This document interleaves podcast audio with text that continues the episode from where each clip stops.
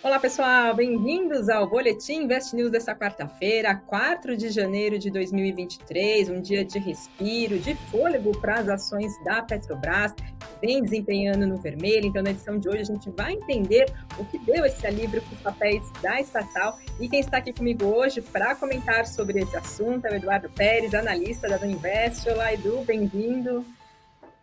Oi, Fabi, boa noite. Boa noite para todo mundo que está acompanhando a gente hoje. Vamos lá, para mim é uma grande honra poder voltar no fechamento aqui do Invest News no primeiro dia positivo do Ibov aqui no ano, se eu não estou errado. É, vamos lá, né? Pelo menos o primeiro dia do ano para a gente poder comemorar esse fechamento positivo. É isso aí, né? Papéis de Petrobras ganhando esse fôlego, ajudando então na subida do Ibovespa. Então vamos entender o que acabou puxando né, a alta dos papéis da estatal nesta quarta-feira, indicado à presidência da Petrobras, o senador Jean Paul Prats afirmou hoje que não vai ter uma intervenção direta nos preços dos combustíveis. Segundo a agência Bloomberg, Prats disse que não vai haver uma desvinculação do preço internacional, tampouco uma interferência direta nos preços dos combustíveis, e ele disse que a ideia é fazer uma desvinculação do preço da paridade de importação. E ele também garantiu ainda que essas medidas vão ser tomadas no ambiente de previsibilidade credibilidade. Ainda dentro do cenário de Petrobras, ontem o Ministério de Minas e Energia confirmou, ah, informou ao Conselho da Petrobras que Prates é o indicado para exercer o cargo de presidente e membro do Conselho da estatal. A indicação oficial ainda vai ser formalizada depois dos trâmites da Casa Civil da Presidência da República. E já a Petrobras informou que o Conselho de Administração da estatal aprovou o encerramento do antecipado do mandato de Caio Paz de Andrade como presidente da companhia, já a partir de hoje. Ele renunciou formalmente à presidência e à vaga de conselho da estatal para assumir um cargo no novo governo do estado de São Paulo, então que iniciou agora nesse ano de 2023. Então agora quem vai assumir de forma interina como CEO da Petrobras nesse intervalo vai ser o diretor executivo de desenvolvimento de produção da Petrobras, que é o João Henrique. Edu, a gente vem acompanhando aí né, as ações da Petrobras, refletindo é, as sinalizações desse novo governo, reagindo negativamente né, na segunda, na terça. Só na segunda-feira as ações da Petrobras caíram mais de 6%, como reflexo também do anúncio da indicação de Lula feita na sexta-feira, da indicação do senador Jean Paul Prats para assumir a Petrobras, apesar da experiência dele no setor de petróleo, os planos deles para Petrobras, Petrobras, no caso, têm deixado os investidores cautelosos, isso está respingando nas ações da estatal, e hoje a gente acabou vendo um movimento diferente, né? Mesmo em meio a um declínio forte aí dos preços do petróleo no exterior, o Brent caindo mais de 5%, as ações da Petrobras, por outro lado, chegaram é, a ganhar força, subindo mais de 5% no decorrer do dia, fechou em alta hoje Petri 3 de 1,94%, Petri 4, 2,82%. Então, Edu, o que, que a gente pode dizer em relação a essa alta do papel da estatal hoje? A gente pode afirmar que o mercado acreditou aí mais nas falas, nas sinalizações do Prates? É, na falta de uma palavra melhor, né, para acreditar, eu diria que sim. É, mas vale a pena a gente lembrar, Fabi, que o mercado também já espera uma oscilação natural de Petro e também quando a gente compara ali desde o último pico do papel, da, a gente está falando da Petro 4, tá? É, foi ali no fim de dezembro mais ou menos, o papel estava perto dos R$ 25,20, ele chegou a cair até os R$ 22,30 então é uma queda aproximada aí, se minhas contas não saíram erradas aqui, próximas de 11% em alguns dias. Então é até normal a gente ver depois de uma sequência de fortes quedas algum tipo de momento de respiro positivo para o papel. Então a gente tem a questão de que já é normal e já seria esperado é, em dias onde qualquer notícia um pouco mais positiva já tenha esse impacto muito mais. É, ele tem um impacto muito maior sobre o papel do que ele teria em momentos normais de mercado, justamente porque a gente está num momento muito único para Petro, né? Então a gente está num momento onde o mercado está com uma desconfiança um pouquinho maior em relação ao rumo da empresa. Então, eu até diria que sim, o mercado acabou respirando mais aliviado hoje, mas isso não anula a possibilidade de mais volatilidade daqui para frente para o papel é, especialmente quando a, a, gente vem percebendo as nomeações que são consideradas chaves acabam tendo, acabam sendo, né, na verdade, mais políticas do que técnicas, que é o que geralmente o mercado gosta mais. Então, até ao contrário do que muita gente nova de mercado acaba achando, né? não, o mercado é, ele gosta, o mercado é mavadão, o mercado tem é, ele gosta de olhar só para lucro e tudo mais, mas o mercado ele também tem esse olhar mais técnico. Então, se você põe uma pessoa no cargo ali é, de comando, um cargo de liderança é, muito representativo, e aí você tem uma nomeação que não é considerada uma nomeação é, uma das melhores, tecnicamente falando, o mercado tende a punir as ações dessa empresa também. Então, a gente precisa é, ficar de olho e já saber que isso é o esperado para as ações da Petro. Então, quem está pensando em comprar, eu acho que vale até a pena rever as gravações que a gente tem aqui de outros fechamentos, com a contribuição tanto da Ângela como do Murilo, que aí eles dão o insight deles em relação a por que, que até Petro acabou saindo um pouquinho das recomendações, porque é, é o que a gente já vem falando desde, né, desde 2022 mas é, é um momento bem turbulento para as ações da empresa. É um investidor que quiser um pouquinho mais de tranquilidade, talvez ele encontre oportunidades melhores também em outras empresas. Tá certo, Edu. E o que, que essas falas, né? Essa, enfim, essa afirmação que o Prates fez hoje pode sinalizar aí para o rumo da Petrobras nesse novo governo? É, chega a ser engraçado que um dia que a, a, o próprio petróleo Brent cai quase 5%, né? É, a Petrobras sobe e aí você fica com aquela sensação de que é, algo de errado não está certo, né? Então aí no primeiro momento essas falas elas acabam minimizando aquelas especulações uh, referentes à mudança da política de preços dentro da Petro, mas elas não anulam totalmente essas chances. Então elas podem minimizar por enquanto. Claro que se amanhã vier alguém de maior importância no governo e falar alguma coisa referente a ter essa mudança de política de preços, o papel pode cair de novo e devolver todo o ganho de hoje. Então a gente está entrando num, num, num cenário aqui muito mais envolvendo política do que puramente valuation de empresa ou economia. Você tem premissas que você tem dificuldade em quantificar. Mas de qualquer forma, o mercado ele tem mudado bastante as projeções, não só para Petro, né, para Petrobras como empresa, é, por conta do governo atual, mas também é, o mercado vem mudando as expectativas e perspectivas para a demanda de petróleo global. Então, essa história que a gente vem falando também da China, que está flexibilizando as medidas contra a Covid, é, isso vai pesar bastante porque tá, a gente está num cenário muito incerto em relação a quanto de petróleo a China ainda vai demandar globalmente, justamente porque eles estão flexibilizando essas medidas contra a Covid. Então, então, em tese, você teria um cenário onde se demanda mais petróleo. Mas aí você tem é, recordes diários praticamente de novos contágios na China e aí isso obriga ou pode obrigar empresas a restringirem ali é, algumas atividades, então é um cenário um pouquinho turbulento. E aí, quando a gente junta isso, né, um cenário de riscos maiores dentro da empresa, na Petrobras, que é o caso aqui, aliado com esse cenário de incerteza global e também juros em patamares mais altos, né, eu vejo pouco espaço para valorização das ações da Petro no curto prazo, mas lembrando que bolsa tem que ter um viés muito mais de longo prazo. Então, é, é até interessante você ver posicionamentos uh, de investidores aí. Até você encontra ali vários analistas falando que você deveria continuar investindo em boas empresas, mesmo uh, sob a gestão de, de governos ruins. Então, se esse for o caso para a Petrobras, que aí a gente também não vai querer cravar o martelo e falar que vai ser necessariamente ruim, é, para o investidor que topar entrar em Petrobras agora, ele tem que ter essa cabeça que, independente de quem está fazendo a gestão aí do governo, isso vai mudar a cada quatro anos e, e aí cabe ao investidor identificar o investimento, ao perfil dele e ao risco que ele vai correr também.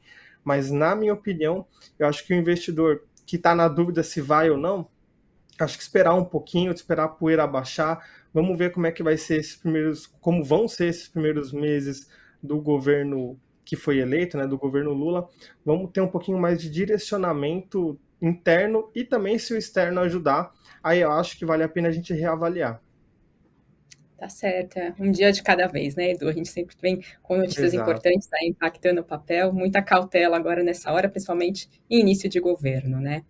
Passo agora, então, pessoal, para trazer para vocês um resumo das demais notícias dessa quarta-feira. Outro assunto que ajudou aí no ganho do Ibovespa hoje foi a fala do ministro da Casa Civil, Rui Costa, que afirmou que o governo não está avaliando nesse momento fazer uma revisão de reformas anteriores, incluindo a da Previdência. Esse comentário, essa fala dele veio depois de um, do novo ministro da Previdência, no caso, o Carlos Lupe, ter criticado um discurso de posse que teve é, no discurso de posse dele, que o que ele chamou de anti-reforma da Previdência do governo Jair Bolsonaro, sinalizando que poderia, então, discutir mudanças, então isso também ficou no radar dos investidores, né? Isso já acabou, essa sinalização de ontem já acabou pesando no Ibovespa e hoje, então, a gente tem essa mudança, então, desse cenário. Já falando no cenário corporativo brasileiro, falo de Eletrobras, que informou que o Conselho de Administração da empresa aprovou um programa de recompra de ações que vai poder envolver a aquisição aí de mais de 202 milhões de ações ordinárias e mais de 27 milhões de ações preferenciais B.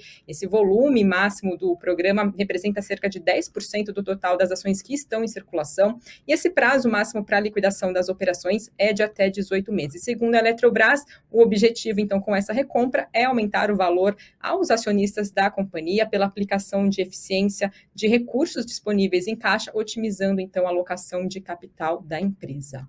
Hoje, a companhia aérea Gol anunciou as previsões para o desempenho operacional dela no quarto trimestre de 2022. Entre elas está a estimativa de prejuízo de R$ 2,30 por ação. A empresa também previu que deve ter tido de outubro a dezembro do ano passado uma margem EBITDA de cerca de 20% e que a receita unitária de passagem tenha subido também 20% nesse período. E por fim, a Gol ainda estimou que a alavancagem financeira dela no quarto trimestre de 2022 tenha ficado em 10 vezes com uma liquidez estimada de 3,6 bilhões de reais. E trazendo agora o fechamento desta quarta-feira, 4 de janeiro de 2022, né? Comentei aí no começo do programa que Petrobras ajudou a impulsionar o Ibovespa. Então, o Ibovespa fechou em alta de 1,12% aos 105.334 pontos Dólar subiu 0,01%, aí praticamente na estabilidade, a R$ 5,45, perdão, e Bitcoin, por volta das 6 horas da tarde, avançava 0,82% a 16.799 dólares. Já falando das ações, entre as maiores altas, então, do Ibovespa, a gente teve Natura subindo mais de 8%, CVC subindo mais de 6% e GPA mais de 4%. Na outra ponta, entre então as maiores quedas do Ibovespa nesta quarta-feira, estão SLC Agrícola, recuando 1,84%, Prio 0,61% e Raia Drogazil 0,53%. E outro assunto de destaque também que trago para vocês, que teve nessa quarta-feira, agora no finalzinho da tarde, saiu então a ata do Fed, a ata da última reunião do Federal Reserve, o Banco Central dos Estados Unidos, da reunião referente aos dias 13 e 14 de dezembro do ano passado, mostrando que os formuladores de política monetária ainda estão focados no controle do ritmo de aumento de preços por lá, que acabam ameaçando a mais, ser mais forte do que está sendo estimado pelo mercado, e também preocupado com sinalizações de percepções consideradas errôneas pelo mercado financeiro de que o compromisso do Fed com o combate à inflação esteja de alguma forma aí sendo considerado enfraquecido. A ata dessa quarta-feira mostrou ainda que os participantes do Fed geralmente observaram manter uma política restritiva por um período sustentado até que a inflação por lá esteja claramente num caminho para os 2% e que isso é apropriado do ponto de vista de gerenciamento de risco. Eles consideraram também que um regime de taxas mais altas por um período mais longo manteria então o crescimento econômico do país sob controle e também reduziria a inflação. Lembrando, né, na reunião de dezembro então do Fed, na última reunião que teve no ano passado, o Banco Central norte-americano reduziu o ritmo de alta de juros e elevou a taxa básica de juros dos Estados Unidos em 0,5 ponto percentual para o um intervalo entre 4,25% e 4,5% ao ano. Nas quatro reuniões anteriores a essa, o Fed chegou a promover altas de 0,75 pontos base. Então, a ata diz que a maioria dos participantes da reunião acabou enfatizando essa necessidade de manter a flexibilidade, também a opcionalidade ao mudar a política monetária para uma postura mais restritiva. Edu, esse documento né, é bastante importante, claro, todo mundo fica de olho aí nas sinalizações do rumo da taxa de juros norte-americana. Então, esse documento, trazendo essas sinalizações dessa última reunião do Fed, o que, que ele mostra para a gente? E mesmo o Fed reduzindo aí o seu ritmo de juros no futuro, essa taxa pode terminar mais alta do que o mercado espera agora para o ano de 2023? São boas perguntas, Fabi.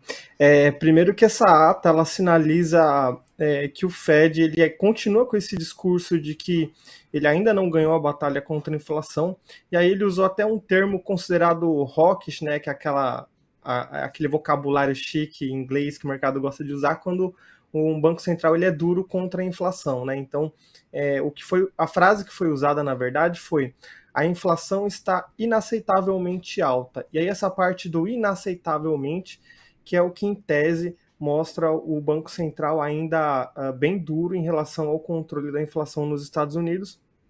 Lembrando que eles têm uma meta ali de uma inflação, eles chamam de inflação sustentável, ou inflação de longo prazo de 2%. É, e aí o Fed ele usa o índice de preços PCI para basear. Esse índice de preços PCI ele é parecido com o nosso IPCA, e esse que é o índice preferido pelo Fed para, né, enfim, fazer os planos ali de política monetária. É, o PCI ele está por volta de 5,5%, 5,1%, eu consigo até confirmar, 5,5% nos últimos 12 meses. Então ele vem caindo porque ele atingiu o pico de 6,8% lá em julho, junho, mais ou menos, mas ainda assim ele está acima do que é o que o Fed tem de meta, né? Então é, o, o, Fed ele continua com essa missão aí de ficar bem é, duro em relação ao controle da inflação e também ele acaba evitando soltar o, a mão na, no aperto da, da política monetária provavelmente para evitar o que eles chamam de desancoragem de expectativas, que é uma coisa que aconteceu um, um, tempo atrás, se eu não me engano, em 2021 isso aconteceu. Então, durante o período ali que a pandemia já estava um pouco mais sob controle, o Fed vinha subindo já juros, mas eles sempre davam a entender que se a inflação começasse a cair, eles iam maneirar na alta. E aí vinha, por exemplo, um ou dois indicadores econômicos favoráveis é, e o mercado fazia festa achando que agora a alta de juros estava no final, então bolsa subia para caramba, a taxa de treasury caía bastante, e nisso o Fed tinha que vir a público fazer um discurso jogando um balde de água fria no pessoal, chacoalhando os mercados. Então a gente teve esse adicional de volatilidade justamente por conta dessa desancoragem de expectativas. Então, o que a gente espera agora é um Fed que mantém esse tom mais duro, né? É, e aí também a gente espera agora que o mercado, na verdade, se adapte em relação à forma como ele reage a esses comunicados do Fed, seja através de ata, através de discursos de autoridades ali do Fed, tá? É porque o mercado ele precisa agora, ou pelo menos ele tem demonstrado que ele tem conseguido, reagir com muito mais cabeça fria do que querendo acreditar na narrativa que beneficia o próprio mercado. Então, aquela coisa, é, pô, a inflação, o mercado esperava uma desaceleração, sei lá, da inflação de 8 para 7,8.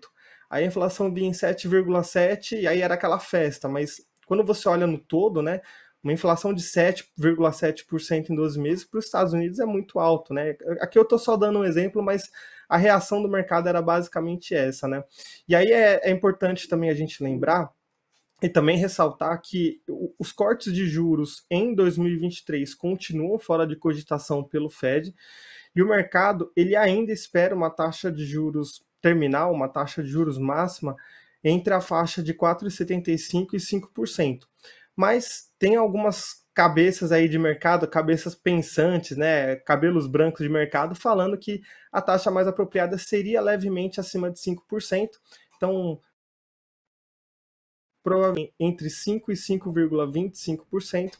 E aí vale a gente lembrar que o próprio dirigente do Fed lá de Minneapolis, que é o Neil Kashkari, que eu acho que é assim que é a pronúncia, é, ele disse que ele espera uma taxa de juros terminal nos Estados Unidos em 5,4%. Então, ainda assim, a gente tem é, dois cenários básicos aqui. Se a gente for com o que o mercado está esperando, ou que está tendo em consenso de mercado, a taxa de juros deve subir até um teto de 5%. Se o Banco Central dos Estados Unidos estiver certo e o Neil Kashkari realmente acertar ali em 5,4%, então teoricamente existe espaço para ter novas correções no mercado. O que causa queda em bolsa e é, todo aquele, toda aquela volatilidade que a gente acaba vendo não é que os juros subiram é, em relação com o que estava ontem, por exemplo, com o que estava semana passada a bolsa ela sente essa volatilidade a mais quando o resultado do que, eles, que a bolsa está esperando é diferente da projeção. Então, o mercado já projeta que os juros continuam subindo. Então, a gente diria que o nível hoje do S&P 500, por exemplo, seria um nível justo, mas se por acaso a taxa de juros começar a dar sinais de que precisa ficar além dos 5%, é, novos, novas correções ali no S&P 500, Dow Jones também é, podem acontecer nas próximas semanas, tá? Então, eu acho que esse que é o recado. Eles estão terminando, eles estão chegando próximos do fim ali da, do ciclo de alta de juros, até é um passo um pouquinho atrás do que a gente está hoje, por incrível que pareça, Hoje a gente só está meio que colocando a cereja do bolo, mas eles estão ali entre a metade para o final. E aí, quando o mercado realmente vê esse sinal mais firme de que a inflação está desacelerando bastante, consistentemente, e lá nos Estados Unidos a inflação de serviço ainda preocupa bastante o Fed, assim que o mercado tiver sinais de que a inflação de serviços em especial tiver um pouquinho mais controlada, aí eu acho que vai ser um momento mais oportuno que a gente vai começar a ver os índices de lá tendo dias mais positivos também. Tá legal, Edu. Então, mais um assunto aí para ficar de perto, acompanhar né, as próximas sinalizações aí do que pode vir do Federal Reserve, o Banco Central norte-americano. Esses são, então, pessoal, os destaques de hoje. Se vocês gostaram aqui do nosso conteúdo, do que a gente traz diariamente na programação do Invest News, deixe o like de vocês, façam a inscrição, recomendem também para familiares e amigos. Uma ótima noite para vocês. Edu, obrigada mais uma vez por me acompanhar aqui na edição de hoje. Obrigado, Fabi. Sempre um prazer. Até mais. Tchau, tchau. Tchau, pessoal. Até.